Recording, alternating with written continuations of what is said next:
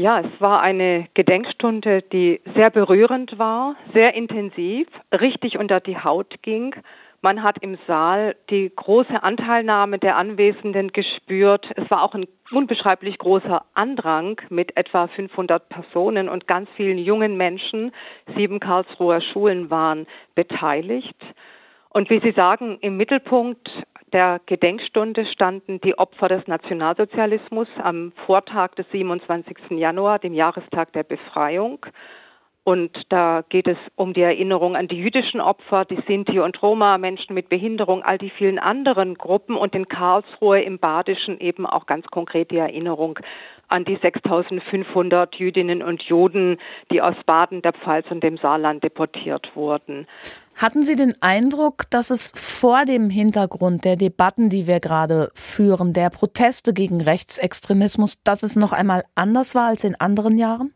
Ja, das Gedenken war anders, so wie die Veranstaltungen immer Antworten geben auf die Zeit. Und man hat ganz deutlich gespürt, dies ist eine Gedenkstunde, die im Kontext der Ereignisse unseres Landes stattfindet und auch äh, der Ereignisse, die im Nahen Osten stattfinden.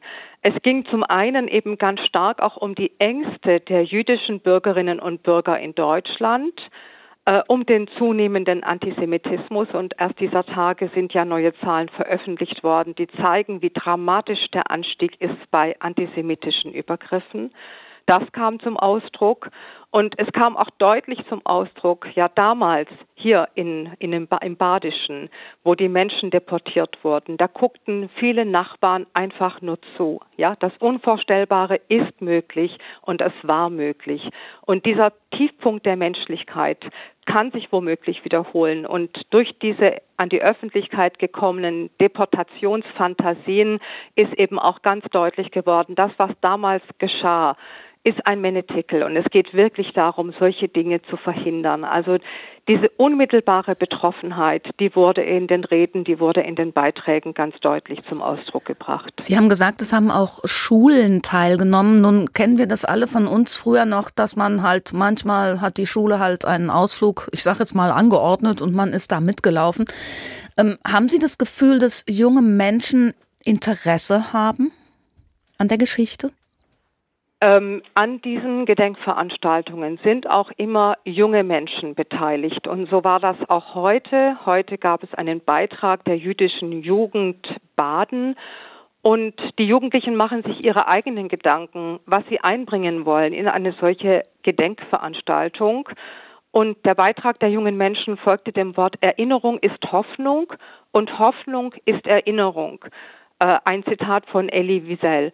Und dieses Zitat stellten sie sozusagen als Motto äh, an den Beginn ihres Beitrags, indem sie zum einen an die Opfer im Badischen damals 1940 im Nationalsozialismus erinnerten, zum anderen eben aber auch von den Opfern der Hamas sprachen. Und sie stellten selber diese Zusammenhänge her und sie fragten dann eben auch, ähm, warum sind wir nach dem 7. Oktober mit mehr Hass, mit mehr Antisemitismus konfrontiert worden. Das ist wirklich eine Frage, die geht unter die Haut und die macht uns Menschen in Deutschland betroffen, würde ich sagen. Denn äh, Erinnerung und Aufarbeitung von Geschichte findet immer vor dem Hintergrund dessen statt, was einen aktuell umgibt. Und Jugendliche, junge Menschen stellen die Fragen ihrer Zeit an die Vergangenheit. Und hier in diesem Fall heute, im jetzt, in der jetzigen Zeit, sind die Fragen, die an die Vergangenheit gestellt werden, sehr, sehr präsent. Ja, da ist eine ganz große Nähe der Dinge da.